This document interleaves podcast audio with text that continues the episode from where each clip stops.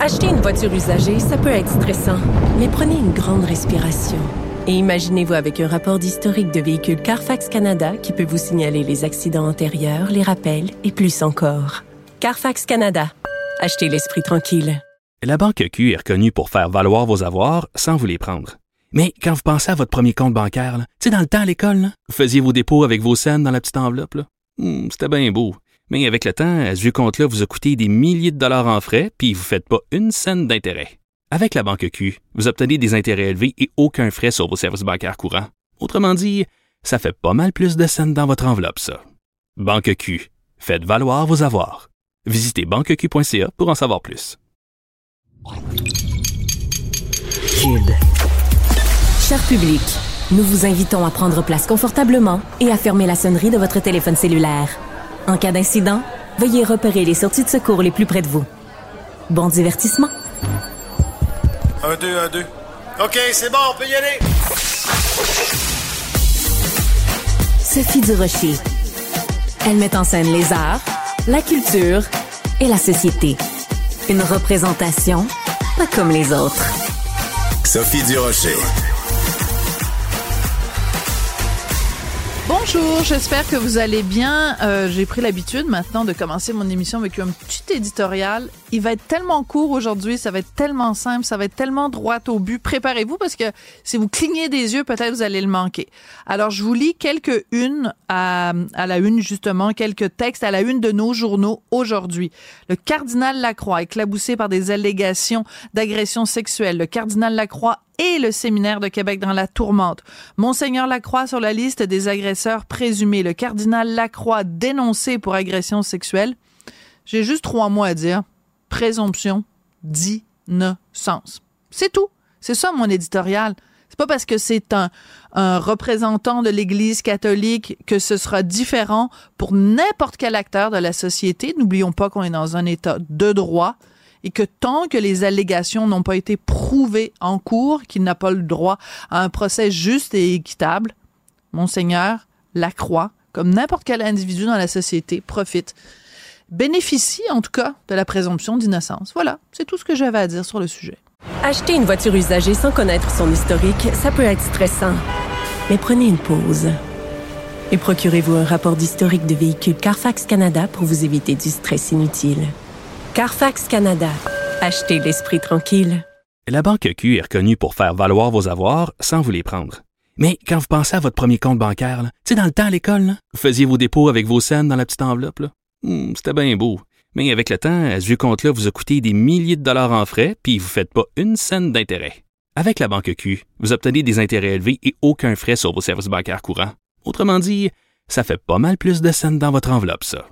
Banque Q, faites valoir vos avoirs. Visitez banqueq.ca pour en savoir plus. Qu'elle soit en avant ou en arrière-scène, Sophie Durocher reste toujours Sophie Durocher. On connaît tous l'expression euh, cancel culture, qu'on traduit en français par la culture de l'annulation. Est-ce que c'est un cas de culture de l'annulation auquel elle est en train d'assister, pardon, en ce moment? On va en parler avec Rémi Villemur, qui est étudiant au doctorat en sociologie et qui est euh, chroniqueur, même des fois animateur ici à Cube. Parle-nous de Denise Haley, s'il te plaît, Rémi. Oui, donc c'est une intellectuelle euh, formée en anthropologie, donc professeure à l'INRS, présente dans le milieu intellectuel québécois depuis des- de nombreuses années. Moi, quand j'ai préparé mon mémoire de maîtrise, je lisais de ses textes qui avaient été publiés dans les années 80. Donc, Ok. quand même, c'est quelqu'un là, qui, qui, Qui est là présent- depuis longtemps. depuis très longtemps. Et, euh, et là, elle a voulu intégrer le CA de l'INRS. OK. Euh, Institut national de recherche scientifique. Exactement. Donc, le processus est simple. Euh, On se réunit, les membres, et on désigne un individu. Elle a été choisie. Et par la suite, on envoie le dossier au ministère d'Enseignement supérieur et généralement, généralement, la ministre ne fait qu'entériner, ce n'est qu'une formalité. Par contre, elle a le pouvoir de rejeter une décision. Un pouvoir discrétionnaire parce que, ce que j'en comprends, elle n'a pas, euh, le ou la ministre responsable n'a pas à justifier la décision si elle n'entérine pas la décision qui a été prise par euh, les gens en dessous d'elle à l'INRS. Sur cette question-là, je ne sais pas, mais je sais qu'elle ne l'a pas fait. Elle n'a pas encore justifié la décision. Pascal Derry, donc on parle de Pascal Ouais, Derry, n'a n'a pas... pas, elle a pas justifié la décision. Bon, évidemment, là, du côté, euh, universitaire, qui est un côté quand même, qui est un milieu quand même assez progressiste, assez à gauche, on a fait 1 plus 1 égale 2. On s'est dit, bon, pourquoi c'est arrivé? On le sait, parce que Denise Ali, depuis des années, c'est l'hypothèse retenue, elle euh, se prononce beaucoup sur les enjeux entourant le racisme systémique, l'islamophobie. Euh, elle a été très dure à l'endroit de la Charte des valeurs dans le temps du Parti québécois. Elle avait carrément affirmé que c'était une tentative de faire en- pour faire en sorte que les gens qui veuillent elles veulent intégrer des milieux où les Canadiens français généralement sont très présents ne puissent plus rentrer. Donc on voulait donc avec la charte des valeurs empêcher les immigrants de devenir professeurs. C'était donc selon elle la tentative euh, lancée par le gouvernement. Ce qui, entre toi et moi, et je me permets d'édito- d'éditorialiser ici, est une caricature grotesque Ben de la Charte des valeurs. Elle Ben a le oui. droit à ses opinions. Bien sûr. Mais on a le droit aussi de dire que c'est extrêmement réducteur et c'est surtout prêter des intentions au gouvernement de l'époque qui qui, qui était pas réaliste là. En tout cas, c'était une caricature grotesque Ouais. de la charte des valeurs. Puis d'autant plus que c'est une chercheure. Donc dans ce, sens, dans ce sens-là, des opinions, les opinions des chercheurs, on, ça nous intéresse pas vraiment. Là. Tenons-nous-en Au aux fait, faits. évidemment. Et est-ce qu'il y avait quelque chose dans la charte des valeurs qui disait on veut avoir personne d'autre à part des Canadiens français? Non, non, c'était pas dans l'esprit de la loi. Donc, cette personne-là est très critique de la, euh, en- en- à l'endroit des politiques identitaires, notamment des politiques de la CAQ. Et là, elle est rejetée donc par euh, Pascal Derry. Évidemment, c'est ça l'hypothèse. On se dit c'est c'est un choix politique. Mais Denise Elie a 81 ans. OK? Ah, je savais pas. 81 ans. Oui. Euh, moi, je vais te parler quelque chose, de quelque chose aujourd'hui, Sophie. Dans le milieu universitaire, il y a un tabou, OK, entourant l'âgisme, l'âge, et c'est quelque chose qui affecte particulièrement les étudiants à la maîtrise et au doctorat, parce que quand vous êtes étudiant au doctorat, par exemple comme moi en sociologie, Ouais. Et que vous avancez dans, dans, dans, dans, dans- dans votre parcours et que là, à un moment donné, vous vous posez la question, est-ce que je, je veux devenir professeur? Et là, vous regardez des professeurs de 72 ans, 73 ans, 75 ans qui s'accrochent à leur poste, qui ne, qui ne s'en vont pas. Parce que dans le milieu universitaire, vous pouvez rester aussi longtemps que vous le pouvez, que vous le voulez. C'est pas comme les sénateurs qui sont obligés de quitter à partir de 75 Non, ans. non, non. Écoute, Voilà. écoute, il y, a- il y a des histoires là-dessus. Moi, j'ai rencontré un professeur il y a quelques années. Je ne je veux pas l'identifier. Il m'avait dit, Rémi, est-ce que tu connais tel professeur? J'avais dit, bien sûr, de réputation. Il m'avait dit, tu l'apprécies? J'ai dit, bien, tout le monde l'apprécie. Il m'avait dit, savais-tu que cet homme-là a 85 ans et qu'il ne veut pas partir et que ça lui arrive de s'effondrer en classe parce qu'il a des malaises? L'ambulance arrive, lui dit Est-ce que vous êtes correct, monsieur? Il se relève et continue son cours. Pendant ce temps-là, ses étudiants se disent Mais moi, je ne deviendrai jamais professeur. Donc, il y a quand même une possibilité. D'accord. Bon, alors C'est mais- une hypothèse qu'il faut retenir quand même, Sophie. OK, c'est hyper délicat. Donc, tu es en train de, de. Est-ce que je comprends bien que tu dis que peut-être que, euh, à sa face même, la ministre a dit ben écoutez, 81 ans, ce serait peut-être. On peut peut-être. euh, avoir une autre candidate à euh, l'INRS qui serait quelqu'un de, de, de plus jeune. En même temps, je veux juste prendre un pas de recul. OK? Euh, un des plus beaux bâtiments à New York. Puis suis-moi, Rémi, tu vas voir, je te prends par la main, mais je vais retomber sur mes pattes à un moment donné. Je te suis. Un des plus beaux monuments, selon moi, à New York, c'est le musée Guggenheim, qui est d'une inventivité absolument énorme. Si vous êtes déjà allé au musée Guggenheim, c'est un musée, tu commences la visite par en haut, puis c'est un cercle comme ça, là, comme un intérieur d'une coquille d'escargot, et les galeries sont là dans une espèce d'escalier qui tourne. Ça a été conçu par l'architecte Frank Lloyd Wright à l'âge de 80 ans. C'est son chef-d'œuvre. Donc, parce que Madame Ellie a 80 ans, tu vois que j'allais finir par retomber sur mes Oui. pattes. C'est pas parce qu'elle a 81 ans qu'elle est pas compétente, qu'elle est pas capable. Ou alors donc, est-ce que- qu'est-ce que tu es en train de nous dire finalement que l'agisme c'est bien ou c'est pas bien? Non, alors ce que je te dis, c'est que c'est au moins une hypothèse. Ouais. En toute franchise, je ne la retiendrai pas. Je pense Ah, pas que c'est pour ça que Pascal Derry a rejeté. Je pense que c'est, je pense que le camp progressiste a raison. C'est un- c'est une décision politique. Mais à ce moment-là, à ce moment-là, si vous voulez pas de censure, moi je veux bien. Moi je suis contre la censure. Ouais. Mais ça se fait à deux, hein? On est d'accord. Parce que dans le milieu universitaire, c'est à peu près impossible de décrocher un poste si vous êtes nationaliste, conservateur ou de droite. Ça c'est vrai. Faites le tour des départements d'éducation en sciences sociales, c'est impossible. Ça ne marchera pas. Ben, écoute, Donc, si vous voulez dire On a un ami commun qui en a fait les frais. qui s'est rendu jusqu'en entrevue, euh, il était le meilleur candidat, tout le monde est d'accord, voilà. mais ah, ah. Bon. Voilà. Donc, moi, je veux bien jouer à ce jeu-là. Moi, je veux bien, là, parce que je lis des intellectuels progressistes dire Ah, où sont les intellectuels conservateurs qui dénoncent la culture de l'annulation? Où êtes-vous? Ben, écoutez, je suis ici. Je veux bien dénoncer la censure, mais Ouais. vous aussi, vous allez le faire, mes amis. On va jouer à deux. On va jouer à deux. Le meilleur Donc- exemple que je peux te donner, Sophie, Ouais, c'est que la lettre ouverte dans le devoir, elle a été signée par, Il je faut sais que tu pas, spécifies qu'il y a eu une lettre dans, Oui, dans oui, le oui. devoir, parce qu'il faut donner tous les éléments de, Ouais, de, ouais. de- de preuve, votre honneur. Donc, euh, on dépose au dossier une lettre euh, publiée dans le devoir où des gens du milieu universitaire dénoncent le fait que la ministre Derry n'ait pas entériné la candidature de Denise Ely. Ben, tu sais, moi, honnêtement, je regarde ça de l'extérieur puis je me dis, OK, c'est des chicanes entre, sais, entre universitaires. Mais euh, il faut que les gens qui nous écoutent et qui nous regardent comprennent que euh, ce dont on parle, c'est des instituts de recherche, des postes universitaires. Donc, ça a une incidence sur l'ensemble de la société parce que ce sont ces gens-là qui euh, Bien sûr. dirigent les plus grands esprits. Donc, c'est pas juste une discussion d'un petit milieu dans sa tour d'ivoire. Là, ça, ça a un impact énorme, euh, énorme sur la circulation des idées, euh, l'orientation de la recherche dans la société dans laquelle on vit. Donc, euh, c'est, c'est intéressez-vous à ce dossier-là parce que ça a des répercussions importantes. Oui, puis la recherche est financée par des fonds publics Ben au Québec. Donc, ça nous concerne tous. Voilà. Mais dans la lettre ouverte qui a été donc signée par toutes sortes de, de professeurs euh, dans le devoir, donc, qui vise à dénoncer la décision de Mme Derry, il y a des professeurs de l'Université d'Ottawa qui nous disent que Oui. bon, finalement, euh, la liberté académique, c'est important.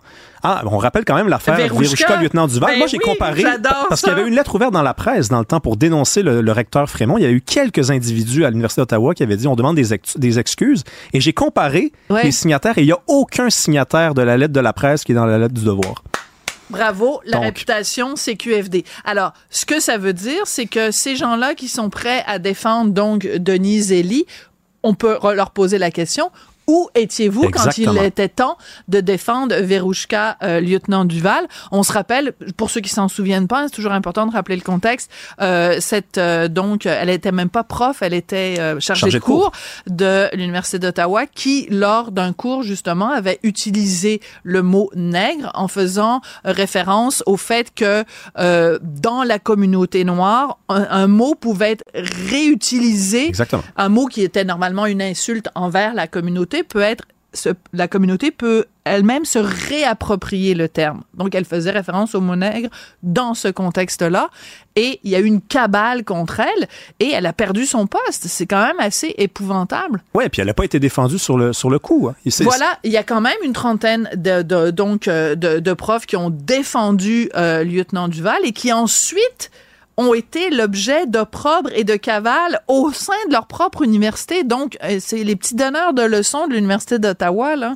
Ben oui. C'est très intéressant. J'adore la, la mise, euh, la mise en perspective nécessaire. que tu fais. Ben oui, tout à fait. Donc, tu as vraiment comparé les signataires de la lettre du devoir et ceux du temps de, de lieutenant Duval. Il n'y a Bravo. aucun, aucun signataire qui est dans, sur, les deux, sur les deux lettres. C'est même pas, euh, c'est même pas deux, trois, aucun, zéro. Donc, on peut, est-ce qu'on peut présumer qu'au moment où il y a eu le scandale, parce qu'il n'y a aucun autre mot pour décrire cette histoire-là, le scandale lieutenant Duval, ces professeurs-là qui aujourd'hui s'indignent, n'ont pas pris la défense de lieutenant Duval parce que pour eux, c'était en effet inacceptable d'utiliser le mot nègre en, cou- en cours. Ben, votre honneur, je pense qu'on est pas mal à Hein? côté de. Votre honneur, je pense Ouais, que... Ouais, ouais, je pense qu'on est à côté de la vérité, là.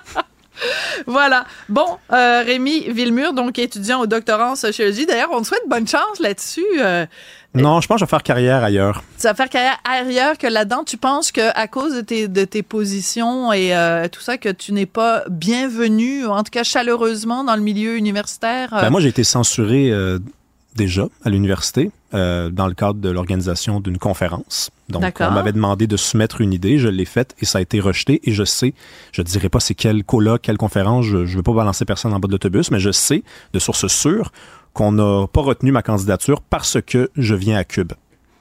Je le sais, ça. Donc, OK, c'est un scoop que tu nous non, sors absolument, aujourd'hui. absolument. là. Mais je dénonce, je, je dénoncerai pas les organisateurs parce Ouais. que la personne qui m'a donné cette information-là, je veux qu'elle conserve son, Son enfin, poste. son ouais. poste. Mais oui, c'est arrivé. Parce que tu es à Cube. Ouais, Donc, euh, Cube, c'est, euh, je sais pas, c'est, c'est Belzébuth, c'est... ouais, euh, tout à fait. c'est une liberté de penser, en tout cas que nous, on revendique. Nous, on est très contents de t'avoir à Cube, en tout cas, Rémi, et on est très contents, nous, de conserver euh, cette liberté de penser et surtout cette pluralité d'opinion. Parce que à Cube, il y a des gens, il y a des gens comme toi, des gens comme moi, des gens comme Richard, mais il y a aussi plein de chroniqueurs. Il y a plein de gens qui pensent de toutes sortes de façons. Yasmine Abdel Fadel et moi, on n'est certainement pas d'accord sur plein de Luc sujets. Lavoie, Gaëtan Barrette. Luc La- euh, Ben oui, Luc Lavoie et moi, écoute, euh, je dirais pas à ne pas inviter au même party, mais par exemple sur Israël, on est aux antipodes l'un de l'autre. Moi, les, toutes les semaines, je reçois Normand Lester et on se pogne régulièrement justement sur euh, Israël et la bande de Gaza, mais sur plein d'autres sujets. Et c'est cette pluralité d'opinions que moi, je revendique pour Cube et que mes collègues revendiquent aussi. Et sais-tu quoi? Les gens aiment ça. Les gens détestent les médias où tout le monde pense pareil, où il y a une espèce de consensus mou, désagréable et désobligeant. Donc, euh, vive la liberté d'expression à Cube, c'est là-dessus que je vais conclure. Désolé que toi, ça te cause euh, des ennuis. C'est correct, j'ai j'ai la couenne, euh, j'ai la couenne dure, j'ai la peau, euh, C'est j'ai pour la ça peau qu'on faite pour le t'apprécie. travail. Merci beaucoup, Rémi Villemur. Merci Sophie. Acheter une voiture usagée sans connaître son historique, ça peut être stressant. Mais prenez une pause. Et procurez-vous un rapport d'historique de véhicule Carfax Canada pour vous éviter du stress inutile. Carfax Canada. Achetez l'esprit tranquille. La Banque Q est reconnue pour faire valoir vos avoirs sans vous les prendre. Mais quand vous pensez à votre premier compte bancaire, tu sais, dans le temps à l'école, vous faisiez vos dépôts avec vos scènes dans la petite enveloppe. Hmm, C'était bien beau. Mais avec le temps, ce vieux compte-là vous a coûté des milliers de dollars en frais, puis vous ne faites pas une scène d'intérêt. Avec la Banque Q, vous obtenez des intérêts élevés et aucun frais sur vos services bancaires courants. Autrement dit, ça fait pas mal plus de scènes dans votre enveloppe, ça. Banque Q. Faites valoir vos avoirs. Visitez banqueq.ca pour en savoir plus. Les rencontres de l'art. Lieu de rencontre où les idées se bousculent. Où la libre expression et la confrontation d'opinions secouent les conventions. Des rencontres où la discussion procure des solutions. Des rencontres où la diversité de positions enrichit la compréhension. Les rencontres contre de l'art. Gna, gna, gna, gna, gna, gna. Est-ce que vous haïssez ça autant que moi de vous faire parler comme si vous étiez un enfant de 8 ans? Gna, gna, gna, gna, gna, gna. Là, on va vous parler comme si vous étiez un petit peu lent, là. On va vous expliquer comment élever vos enfants. Bonjour, Jean-François Barry. Allô? Ouais. Euh, Excuse-moi, j'ai été saisi, je t'ai comme entendu en, en double stéréo. euh, Ça Ah. a l'air d'être réglé, c'est parfait. D'accord. Euh, je pensais que c'est parce que tu répétais toutes deux fois comme dans les Teletubbies. Tu vois, je pensais qu'on. Allô, les petits amis! Aujourd'hui, Ben, Jean-François T'es quand même en orange. Ah, et c'est quoi le rapport? quand même en orange. Ben, les La couleur du pas NPD? des Teletubbies? Ah ben oui, ben, Non, bien mais- sûr, mais les Teletubbies, il y en avait, parce que moi j'ai pas écouté ça et mes enfants m'ont, mes, mes enfants non plus. Ben quoi que les filles de Richard sûrement. Une bonne affaire. Mais, mais Bonne euh, c'est parce qu'il y avait Twinkie, Winky, Winky, Dinky là. Ouais, c'est ça. Des petits, pots, lala, voilà. Hey. Mais on dévie. Oui, Ben, on dévie dévie pas tant que ça parce qu'on parle des enfants. Cet âge-là. Mais on dévie pas tant que ça, Jean-François, parce que euh, ce dont tu vas nous parler aujourd'hui, ça tient un peu du gnagnanisme de la société dans laquelle on vit. Oui, mais là, ce matin, c'est une bonne nouvelle. Fait que euh, on va, Ouais. on va le prendre, on va, on va le prendre de l'autre côté. C'est la Société canadienne euh, de pédiatrie qui vient d'encourager le jeu euh, avec euh, risque, le jeu plus plus risqué.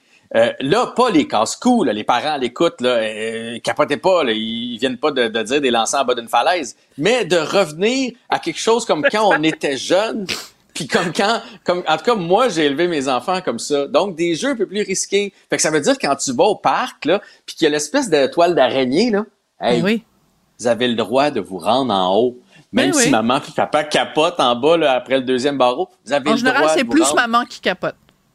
Je vais te le dire. Souvent, c'est c'est maman qui capote. Mais moi, je trouve tellement que c'est une bonne nouvelle, Sophie. Puis je vais vous donner tantôt tous les bienfaits là, du jeu risqué, donc qui est prôné. Euh, je, je trouve qu'on est devenu tellement aseptisé. Moi, Ben, mes enfants sont rendus, sont rendus grands, autour de 20 ans, là, les deux. Mais je regarde les, les plus jeunes, puis j'ai des amis qui ont des enfants plus jeunes. Dans ma famille, il y a des enfants plus jeunes. Puis hey, j'ai l'impression que s'ils veulent aller faire un tour de bicycle, ce que ma Hein? mère appelait un tour de bicycle, faudrait quasiment faire sonner l'alarme dans la ville, tasser les chars, serrer toutes vos voitures dans vos cours, parce que là, on voudrait aller faire du vélo, puis on va être sûr qu'il arrive à rien. Puis là, on leur met des coudes, puis des protège-mains, des protège-genoux. Du papier bulle. Tu sais, du papier ben, bulle. si là, on pouvait les mettre dans le papier bulle, Ah ouais. C'est devenu stressant de recevoir des enfants chez, chez soi. Puis moi, moi, je suis du genre, moi, j'aime ça, là, les mettre sous mes épaules, faire du cheval, les brasser, leur faire faire la toupie. On va jouer dehors, je les pousse dans la neige. Puis là, des fois, je me retourne, moi, je trouve ça drôle. Puis là, je vois la maman qui est là. Qu'est-ce qu'il fait là? Mais il est brasse donc ben. Il va s'égratigner le menton. Je veux dire, ça fait partie de, de un, ben de un, c'est le fun. Hein? De un, c'est le fun. de deux, ils vont apprendre de ça. Tu organises une fête d'enfants, tu as peur de gonfler des ballons parce que c'est pas bon pour leurs oreilles. D'un coup, qu'ils se penchent puis qu'ils l'abalent parce que la ballon a pété puis ils décident de se mettre ça dans la bouche. Je veux dire, on peut, on peut comme plus rien faire. Fait qu'on peut-tu les laisser jouer puis c'est exactement ce qui est prôné aujourd'hui par les pédiatres. Oui, mais la raison pour laquelle je disais on nous parle comme si on était des enfants du 8 ans, c'est que j'espère que les gens ont pas attendu le, on est quoi aujourd'hui, le 25 janvier, le 25, janvier 2024 et les recommandations de la Société canadienne de pédiatrie pour se rendre compte que les enfants ont besoin de se confronter à la réalité, que les enfants ont besoin quand ils vont au parc de s'égratigner puis de se faire un bobo puis d'avoir un pansement puis qu'ils ont besoin de découvrir, puis qu'ils ont besoin de...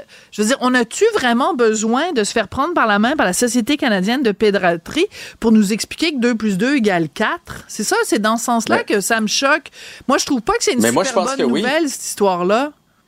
Je pense que oui, puis ce qu'on dit dans l'article, c'est que là, on est rendu, à force de mettre des règlements, puis de vouloir tout contrôler, puis on a un ou deux enfants, puis on veut pas être perdre, puis on veut pas qu'il arrive rien, on est devenu trop protecteur. Puis ça fait ben. en sorte de jouer, de jouer sur l'enfant. Ce que ça dit là, dans l'article, c'est que si, si on se laisse aller, là, puis qu'on y va jusqu'en haut, ben c'est bon pour notre estime. Ben qu'est-ce que t'en penses? On est, on est fiers. Puis la fois mm. d'après, on va vouloir aller un petit peu plus haut. Parce qu'on va se le dire, Sophie, en vieillissant, c'est là qu'on se met des barrières c'est là qu'on devient peureux. T'sais. Fait que imagine si à 10 ans, tu as déjà peur d'aller à quelque chose qui est un mètre et demi dans les airs. Eh tu as déjà peur de ça. Imagine ce que tu vas avoir l'air rendu à notre âge. Donc, c'est important. C'est super bon contre le stress, super bon contre l'anxiété. Parce que si on dit tout le temps, oh mon Dieu, va pas là, tu vas te faire mal. Oh, tu devrais pas aller là. Oh mon Dieu, ben là, tu vas-tu vraiment aller jouer chez l'ami d'en face? Faut que tu traverses la rue. À un moment donné, trop, c'est trop. Puis là, on leur crée nous-mêmes de l'anxiété aux enfants.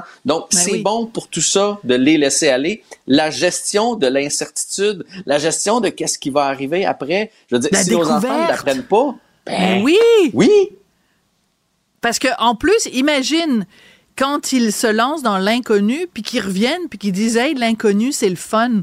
Alors que si on les empêche constamment, qu'on ne leur donne que du connu, ben c'est comme euh, manger euh, du steak et des patates euh, tous les jours là, c'est comme elle sort de ta zone de confort, c'est ça qui fait des individus oui. forts. Puis, puis pas pas les pousser à l'extrême, tu sais s'il y en a un, mettons vous avez trois ben. enfants, puis il y en a un qui est un peu moins téméraire, qui a à son rythme, là, il demande pas d'aller se péter la margoulette non plus là, mais celui qui a le goût d'y aller, ben vas-y. Il disait même de les laisser jouer, puis là les gens, attention, vous allez capoter. Dans l'étude, ils disent même de les laisser jouer oui. Près des cours d'eau et du feu. Pourquoi?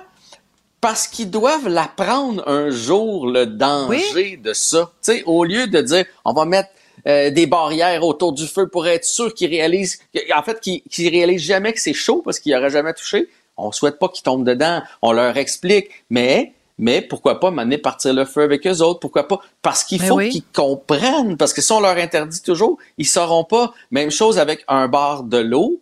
Dans un monde idéal, on leur apprend à nager, on leur apprend les dangers. Mais c'est sûr que si jamais, jamais, jamais ils ont le droit d'y aller, ils seront pas conscients que c'est, que c'est dangereux, tout ça. Donc, moi, je suis super content qu'on sorte ça aujourd'hui. Il était temps parce que je mm. trouve qu'on était en train de n'échapper un paquet.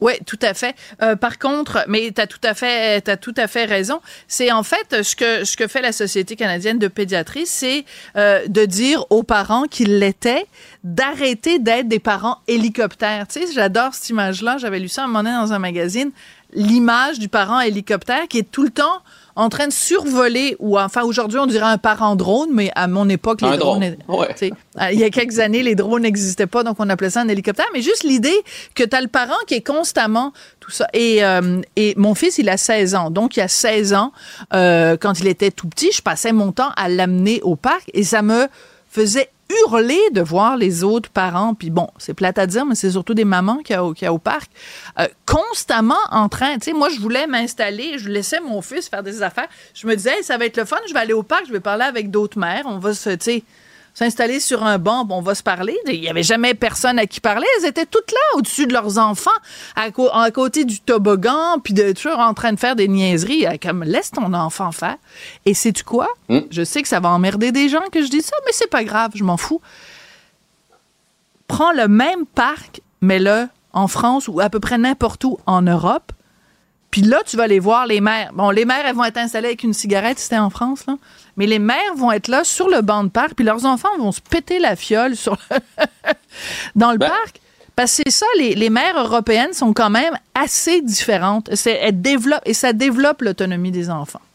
Voilà. on veut pas qu'il arrive rien dans un monde idéal, puis surtout pas rien de grave. rien de grave. Mais, mais, moi, moi, je me dis, si ton enfant s'est jamais fait euh, une petite cicatrice sur un genou, sur un bon bleu sur une jambe, sur un tibia, se fendre la tête, c'est, je veux pas dire se casser le bras, mais je veux dire c'est à peu près le pire qui peut arriver dans un parc, c'est de tomber. Mm.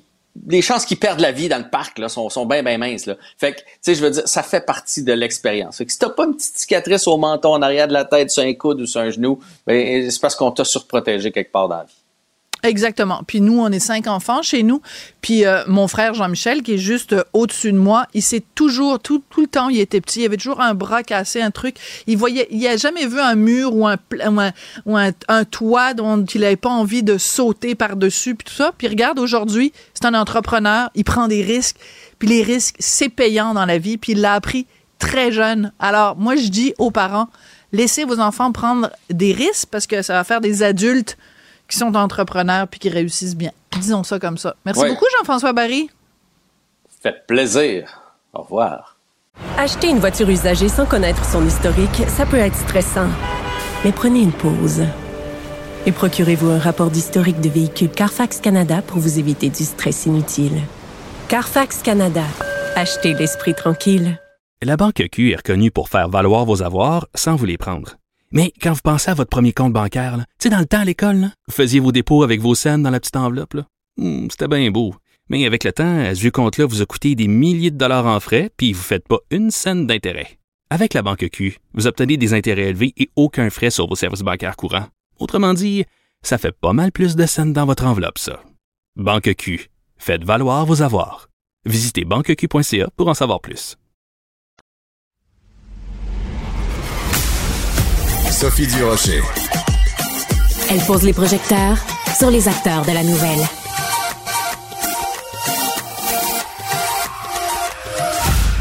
Est-ce que vous suivez la série Projet Innocence qui est diffusée sous les ondes de Nouveau? Euh, ben, c'est une série qui parle de droit et qui est inspirée du vrai projet Innocence où euh, on tente de d'innocenter en fait des gens qui ont été qui auraient été faussement accusés. Je vais juste vous faire écouter un petit extrait de la série où Guy Nadon joue le rôle d'un professeur de droit qui s'adresse à ses étudiants qui participent justement au projet Innocence. Écoutez ça, ça va peut-être vous faire penser à quelqu'un qui a un petit peu le discréé. Des hosties de tout croche, vous allez en voir dans votre carrière. Mais il faut toujours se souvenir, c'est pas les crimes qu'on défend. C'est la présomption d'innocence. C'est le droit à une défense pleine et entière, parce que c'est ça qui fait de notre société un État de droit. C'est ça qui nous distingue d'un État policier, comme le veut l'article de la Charte des droits et libertés. Quel numéro? Quel numéro? 7. 7, 7, c'est bon, ça. Voilà l'article 7. Alors, je vous fais écouter cet extrait-là parce que on va parler maintenant à Alexis Durambro, qui est, vous connaissez évidemment, réalisateur, directeur photo, cinéaste et aussi producteur. Et c'est lui qui produit avec la compagnie euh, Also cette excellente série qu'on peut voir sur euh, Novo. Donc, Alexis, bonjour. Salut. On va parler plus tard, euh, toi et moi, Alexis, de, du merveilleux monde de la télévision, mais je voulais prendre le temps de parler de Projet Innocence parce que c'est pas innocent ce qui vient de dire le personnage de, de Guinadon. Euh, pourquoi euh, toi et Sophie Laurent, ta coproductrice, vous avez décidé d'embarquer dans un projet Innocence? Euh, pour plein de raisons, mais on est fasciné par euh, parce que ce que Guy Nadon raconte, le personnage s'appelle Armand Coupal, c'est ce qui fait la différence entre un État de droit et un État anarchique. C'est-à-dire que le système de loi doit exister et que même si euh, le, le, dernier des criminels, ça doit avoir une défense juste et on, on trouve on trouvait le sujet intéressant parce que c'est sûr que ça remue des choses euh, dramatiquement pour n'importe quel spectateur parce qu'évidemment tu ne veux pas euh, tu ne veux pas face à un, disons, un meurtrier, ben euh, c'est sûr que tu vas pas lui pardonner facilement et tu dis ben, tu peux mettre en prison si c'est pas lui qui a tué, c'est un autre de toute façon, donc c'est pas grave.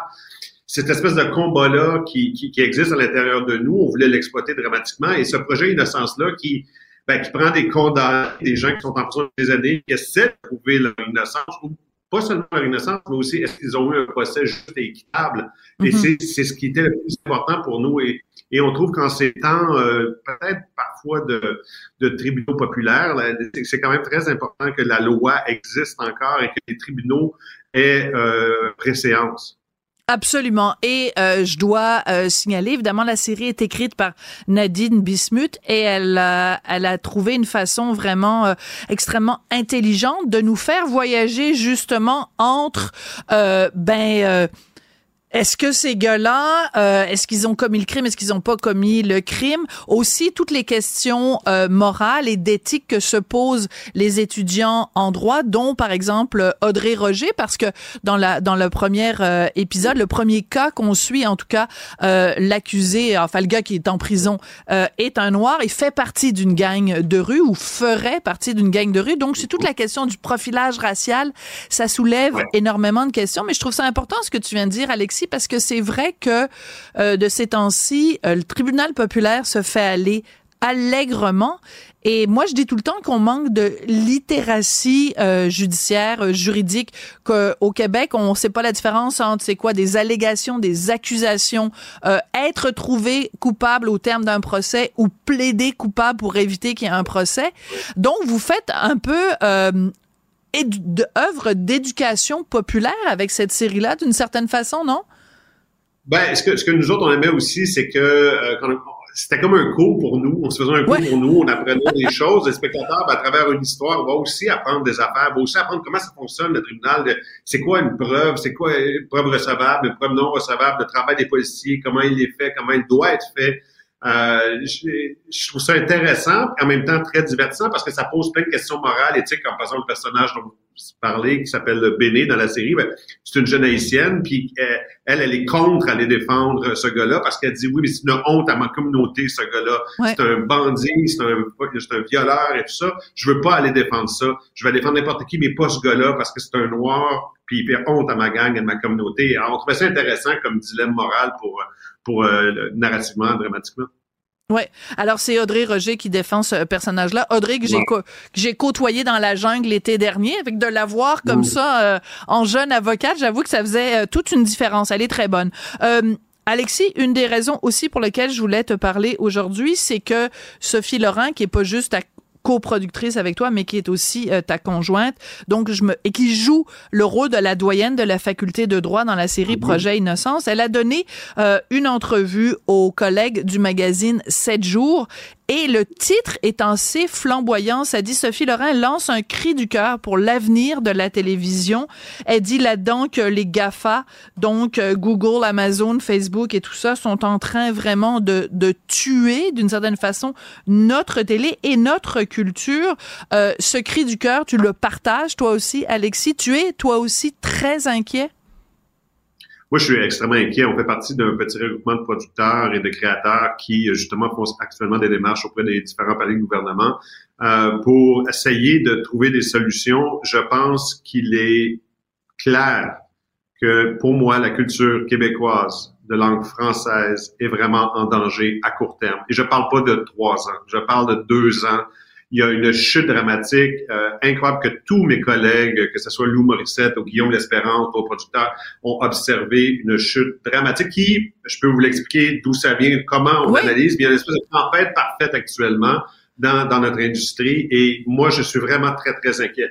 On va commencer par Bon, c'est sûr qu'on est en compétition avec le monde et que les revenus publicitaires maintenant sont devenus une, une, source de problème puisqu'ils sont concentrés uniquement chez Facebook et chez Instagram à 90% Donc, les diffuseurs ont plus d'argent parce qu'ils n'ont plus d'annonceurs. Tous les annonceurs, il y a un monopole, c'est Facebook qui là et c'est mm-hmm. Instagram. C'est le monopole. Donc, les diffuseurs ont ce premier problème-là. Ça, c'est le premier élément de la tempête.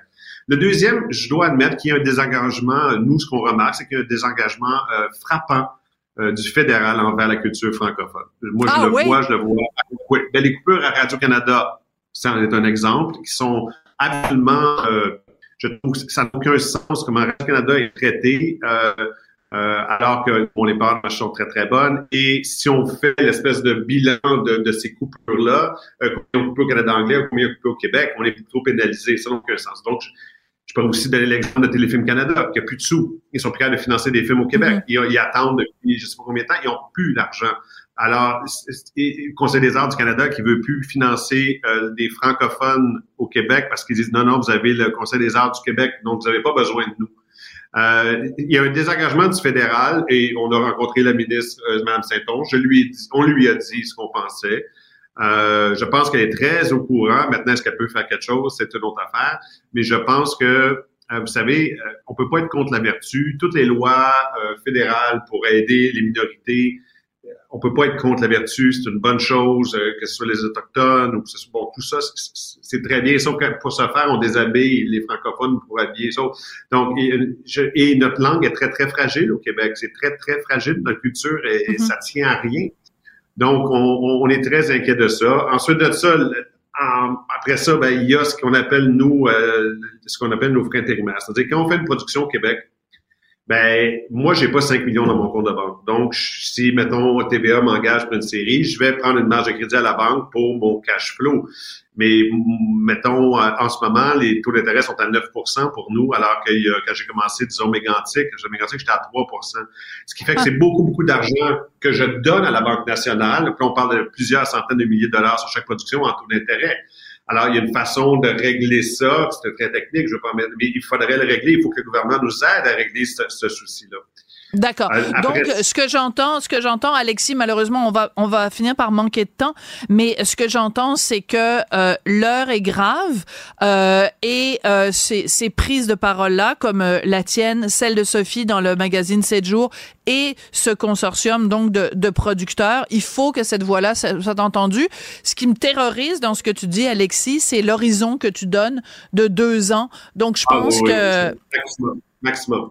Maximum. Alors, L'heure est grave. Ce que je vais faire, c'est qu'au cours des prochaines semaines, je me donne pour tâche de donner le plus possible parole à des producteurs et des acteurs du milieu culturel pour qu'on continue tous ensemble à sonner l'alarme parce que j'avoue que tu me donnes froid dans le dos avec ton horizon de deux ans. Merci beaucoup, Alexis Durambro, réalisateur, directeur de la production. Enfin bref.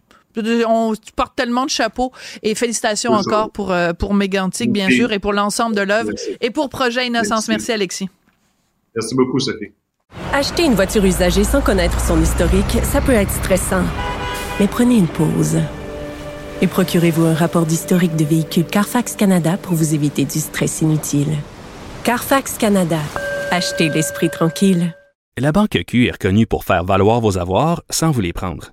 Mais quand vous pensez à votre premier compte bancaire, tu sais, dans le temps à l'école, vous faisiez vos dépôts avec vos scènes dans la petite enveloppe. Hmm, c'était bien beau. Mais avec le temps, ce vieux compte-là vous a coûté des milliers de dollars en frais, puis vous ne faites pas une scène d'intérêt. Avec la banque Q, vous obtenez des intérêts élevés et aucun frais sur vos services bancaires courants. Autrement dit, ça fait pas mal plus de scènes dans votre enveloppe, ça. Banque Q, faites valoir vos avoirs. Visitez banqueq.ca pour en savoir plus. Sophie Durocher. Passionnée, cultivée, rigoureuse. Elle n'est jamais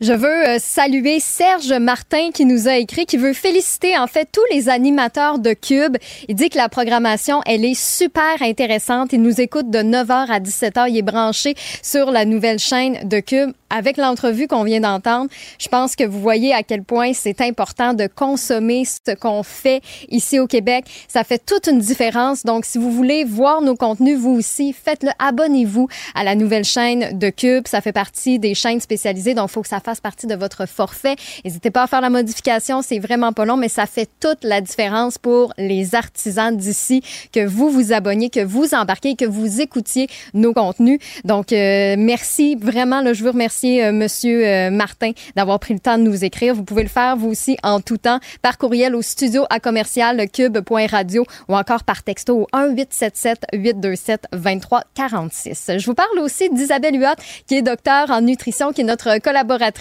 ici à Cube à chaque semaine. Isabelle, moi, je l'adore.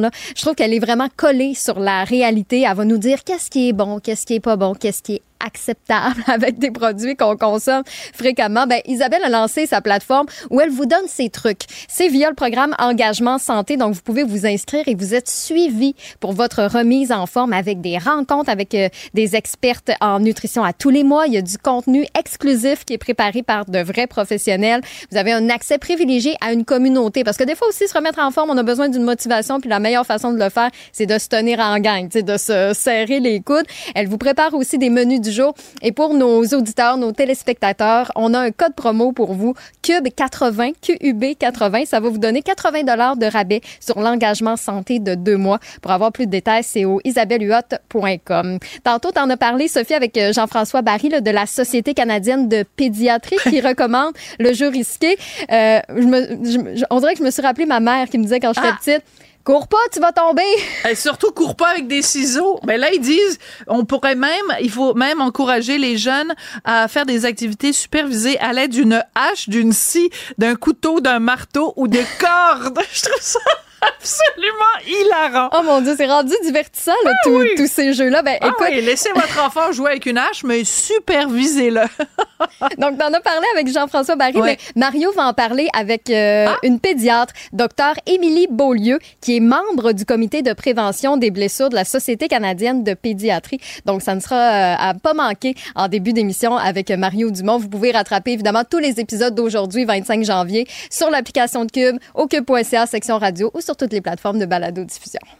Acheter une voiture usagée, ça peut être stressant, mais prenez une grande respiration.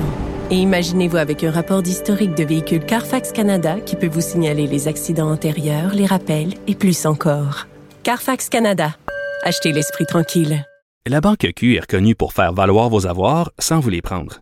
Mais quand vous pensez à votre premier compte bancaire, tu sais, dans le temps à l'école, vous faisiez vos dépôts avec vos scènes dans la petite enveloppe. Hmm, c'était bien beau. Mais avec le temps, ce vieux compte-là vous a coûté des milliers de dollars en frais, puis vous ne faites pas une scène d'intérêt. Avec la banque Q, vous obtenez des intérêts élevés et aucun frais sur vos services bancaires courants. Autrement dit, ça fait pas mal plus de scènes dans votre enveloppe, ça. Banque Q, faites valoir vos avoirs. Visitez banqueq.ca pour en savoir plus. Elle se déplace du côté court au côté jardin pour couvrir tous les angles de la nouvelle. La nouvelle. Pour savoir et comprendre, Sophie Durocher.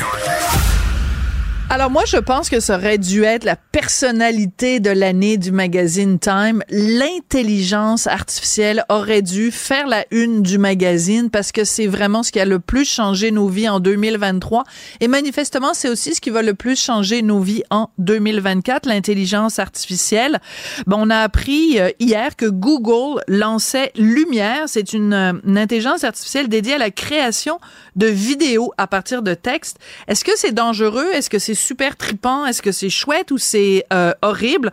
On va en parler avec Alain McKenna, qui est journaliste, auteur et blogueur québécois, spécialiste des sciences et technologies et de l'automobile. Bonjour Alain. Bonjour Sophie quand tu as vu que Google lançait Lumière, donc on prend, comprend que c'est un, clin d'œil aux frères Lumière, donc les inventeurs du cinéma.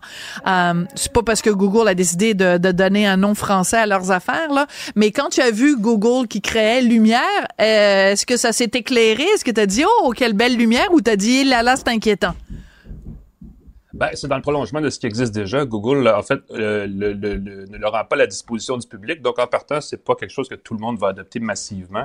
Mais il y avait déjà des projets, des sites web, des startups, des jeunes entreprises euh, américaines et d'ailleurs dans le monde qui avaient mis à la disposition de quiconque était intéressé d'essayer ces technologies-là, des sites web, mhm. des services qui permettent de créer du visuel, que ce soit du texte, euh, pas du texte, mais des photos ou des vidéos euh, à partir de texte, justement, où on entre, bon, je veux voir un train avancer dans la neige, là, une clip vidéo de 5 secondes pouvait apparaître et être générée automatiquement à partir d'à peu près rien. Euh, donc, c'est dans le prolongement de ce que font ces outils-là. Et là, comme c'est Google, évidemment, c'est pas mal plus gros parce que Google, c'est un géant technologique. Donc, ça laisse entendre qu'on a encore euh, des nouveautés à, à, voir dans les prochains mois de ce côté-là. là mais euh, moi, je m'inquiète tout le temps. Bon, la, la nouvelle technologie, pourquoi pas hein, C'est quand même super intéressant. Mais c'est aussi, euh, voyons les dérives possibles. Les dérives possibles. Euh, la première, ce serait évidemment que tout un pan de, de l'industrie, par exemple cinématographique ou télévisuelle. On vient de faire une entrevue avec Alexis Durambro, euh, que tout un pan de l'industrie pourrait disparaître parce que si moi j'ai juste à parler à un logiciel puis lui dire euh, fais-moi un, un, film de 10 minutes où le personnage principal est un, euh, un ramoneur de cheminée qui tombe amoureux d'une ballerine, ben il va me le faire. Fait que j'ai plus besoin d'engager des comédiens, j'ai plus besoin d'engager un caméraman, j'ai plus besoin d'avoir des studios. Est-ce que tu as cette crainte là, toi, Alain? Ben, on n'y est pas encore, heureusement. Euh, évidemment, ça, tout est au stade du potentiel en ce moment. On imagine qu'éventuellement, effectivement, ça pourrait menacer ce genre de, travail là, artisanal euh, ou même professionnel, mais quand même fait à la main. Euh, et ce quand on parle aux experts, ce qu'ils disent, ben oui, tout est possible, mais ça va probablement devenir plus un outil pour augmenter la capacité de travail des artistes, des créateurs, des producteurs de contenu, quels qu'ils soient. Évidemment, pour que ça arrive et que ça finisse comme ça, il faudra encadrer la technologie parce qu'il y a des tout le, monde qui a les bonnes intentions va utiliser la technologie pour des bonnes applications, mais ah. tous les gens qui sont un peu malins, malicieux, et ces gens-là vont être hors de contrôle. Donc là, à ce niveau-là, il va falloir trouver une façon de limiter l'utilisation malicieuse de ces technologies-là. Et généralement, on se rabat vers les gouvernements et les grandes entreprises et on leur demande d'appliquer ou de forcer en fait les créateurs de technologies d'imposer une signature à leur technologie pour qu'on sache d'où vient le contenu qui serait produit, qui serait malicieux, qui serait trompeur. Donc là, on est un peu dans les airs par rapport à tout ça, mais c'est un peu le modèle qui semble se dessiner, euh, qui pourrait devenir un modèle même législatif dans les prochains mois. En Europe, ils ont un peu commencé à imposer un, modèle comme celui-là. Au Canada, on en discute, ça devrait arriver d'ici un an ou deux, mais c'est on est, on, est, on est, au stade, au début de ce, de, ce processus-là. -là, D'accord. Puis comme, quand, comme toujours, quand on est au début, euh, il faut qu'on ait une capacité de se projeter et de voir quels sont les dangers potentiels qui s'en viennent. Et donc, je suis très contente que tu parles euh, des gens qui sont bien intentionnés, mais que tu nous parles aussi des gens qui sont mal intentionnés. Je pense à un exemple, évidemment, qui vient rapidement à l'esprit.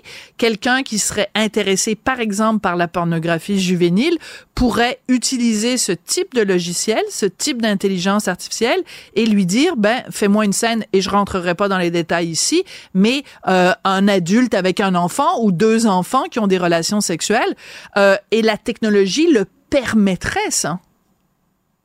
Ben, en fait, elle le permet déjà et c'est très actuel, c'est très problématique parce qu'effectivement, il existe des sites web en ce moment où on peut demander à partir de la photo de quelqu'un, peu importe c'est qui, de créer une scène. Donc, c'est vraiment un sérieux problème.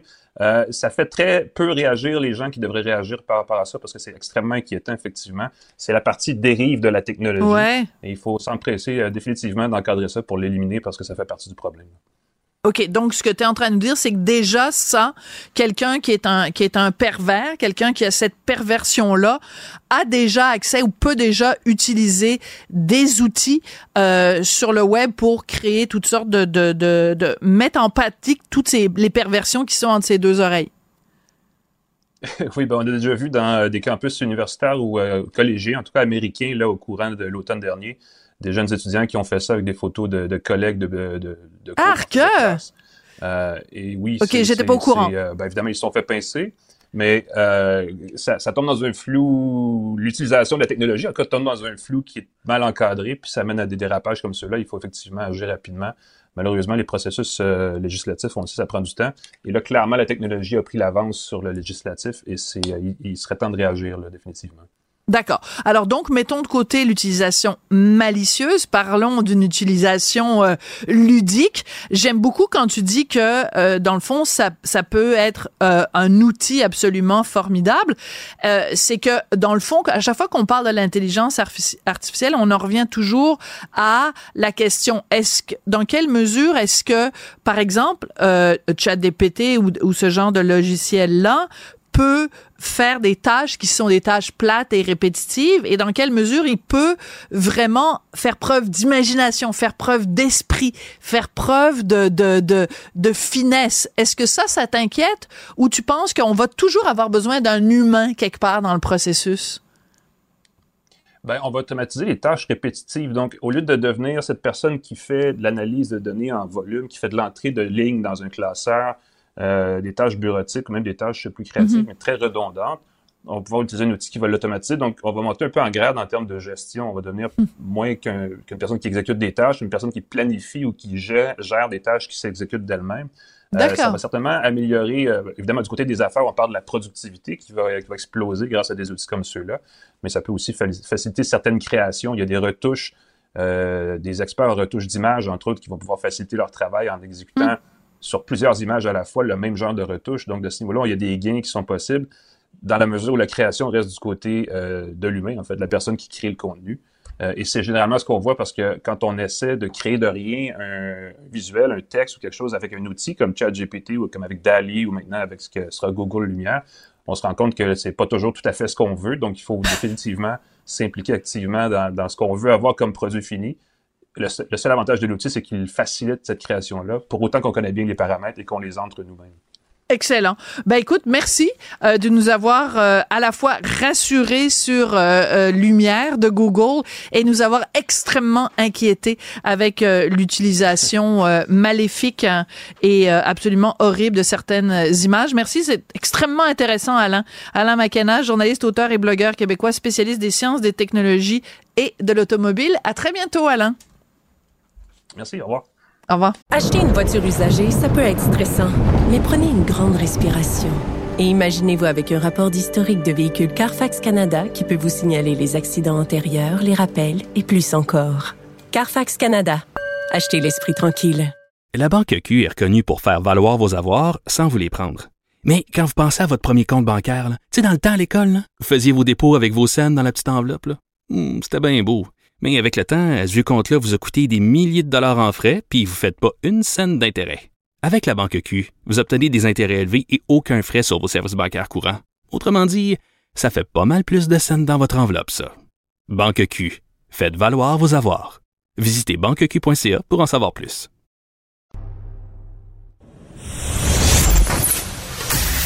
Sophie Durocher.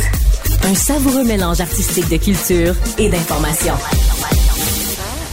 Moi, là, vous le savez pas encore, hein, mais, mais les individus que je préfère dans la société, c'est les influenceurs.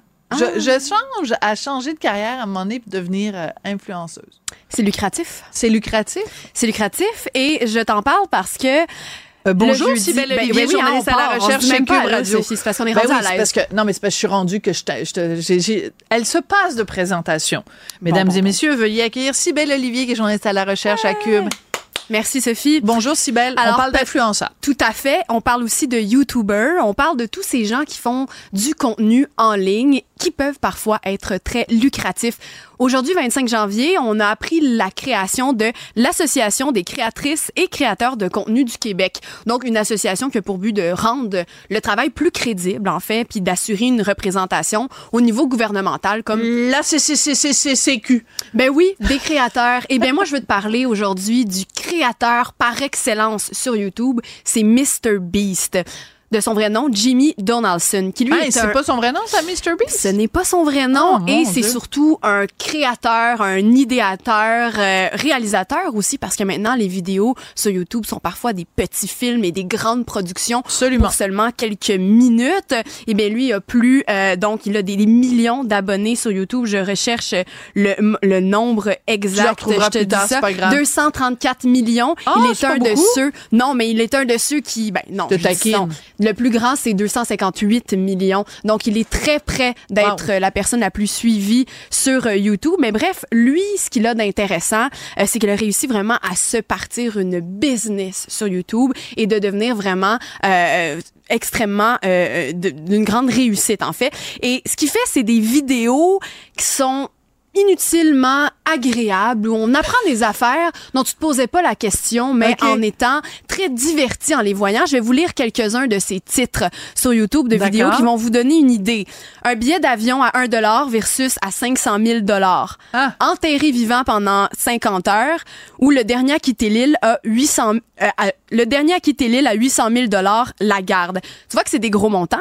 C'est des montants que les gens gagnent parce que Mr Beast ce qu'il fait Il organise des patentes. Il organise des défis, il organise des jeux. Parfois c'est lui et son équipe qui se mettent en scène dans des expériences et souvent ben il invite son public à venir participer à ses vidéos. Et donc chaque vidéo comme je te le disais est une énorme production et lui quand il s'est lancé, il a commencé au début de YouTube, il avait 11 ans, il est devenu complètement obsédé Comme par la création de Je suis en de train vidéos. de regarder un documentaire en ce moment ai sur, entendu euh, parler sur aussi, Squeezie, tout là, merci Internet.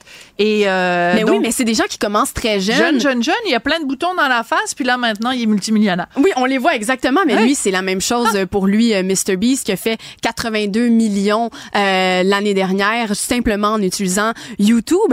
Puis c'est ça, lui, en fait, sa- son secret, c'est qu'il a compris que chacun de ses vidéos, chaque dollar fait dans ses vidéos allait être réinvesti dans le prochain. Wow. Ce qui fait qu'il est capable de faire des productions énormes où il peut faire gagner des sous à certaines personnes. Puis il a compris ça un jour où il y a eu une- un premier commanditaire qui est venu le voir en lui disant, Mr. Beast, je vais t'offrir 5, 000 dollars pour, euh, pour ta vidéo, pour une annonce dans ta vidéo. Il fait, sais-tu quoi? Non, merci, donne-moi 10 000 dollars et je vais lui donner un sans-abri. C'est ce qu'il a fait. Il a reçu 10 000 dollars et il s'est filmé en train d'aller porter cet argent-là à un sans-abri qui habitait à côté de chez lui. Et cette Et maintenant, le vidéo-là. sans-abri est rendu Elon Musk et il est multimillionnaire. ce serait beau si c'était cette histoire-là, mais en fait, ça, ça a créé un précédent parce que les gens se sont dit, hey, c'est intéressant, ce côté philanthropique Ah ouais? euh, qu'il a dans ses vidéos. Eh bien, il est parti de ça et maintenant, c'est sa marque de commerce. Il- les gens gagnent des centaines de milliers de dollars parfois dans ses vidéos. Je vais te mettre en contexte pour que tu entendes une de ses vidéos les plus populaires qui a eu 565 millions de vues. Tu vas tout de suite reconnaître, je crois, la série. I recreated every single set from Squid Game in real life. And whichever one of these 456 people survives the longest wins 456 grand. Alors, The first game we're gonna qu'il play. a reproduit à grandeur nature Squid Game? Squid Game. Pour Il de a- vrai. Pour de vrai. Donc, tout cet argent-là, quand je dis qu'il réinvestit dans ses vidéos, ben, c'est dans les décors, c'est dans les gens pour créer la production, dans la scénarisation aussi. Juste revenir un, un petit peu en arrière parce que je déteste quand on, on, on fait référence à des trucs et puis bon, on, on les remet pas dans le contexte. Donc Squid Game, si vous vous en souvenez pas, peut-être vous étiez caché sous Ah, une oui. roche pendant quelques mois. Donc c'était cette série qu'on pouvait suivre euh, sur Netflix, une série coréenne, donc le jeu de la pieuvre, je pense en Du français. calmar. Le jeu du calmar en français, même si en anglais Squid, bon enfin bon peu importe. Et euh, c'était des gens qui risquaient, en fait, eux ils mouraient.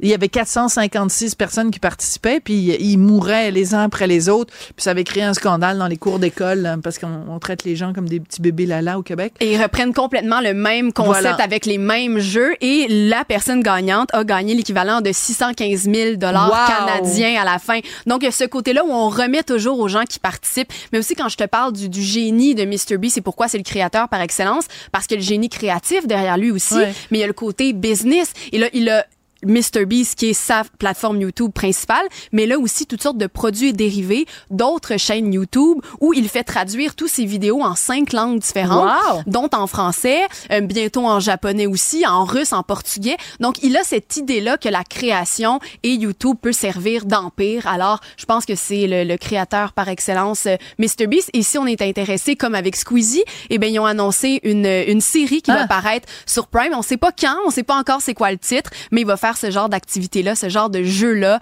en direct à la télévision et qui sait peut-être qu'il y a des gens aussi qui vont gagner de l'argent. Alors je pense que c'est lui le créateur par excellence et si les gens veulent se lancer là-dedans, ben qu'ils sachent que en fait que, que les gens sachent que euh, je pense que l'obsession, ce qui nous montre, ben c'est que ça peut mener à la réussite, euh, Sophie. Absolument. Et euh, donc, si votre enfant euh, de 11 ans est constamment dans le sous-sol en train de jouer à des jeux vidéo ou faire des vidéos sur YouTube, dites-vous qu'à peut-être qu'à un moment donné, il va avoir un documentaire sur lui parce qu'il va être Ben, rendu millionnaire, absolument.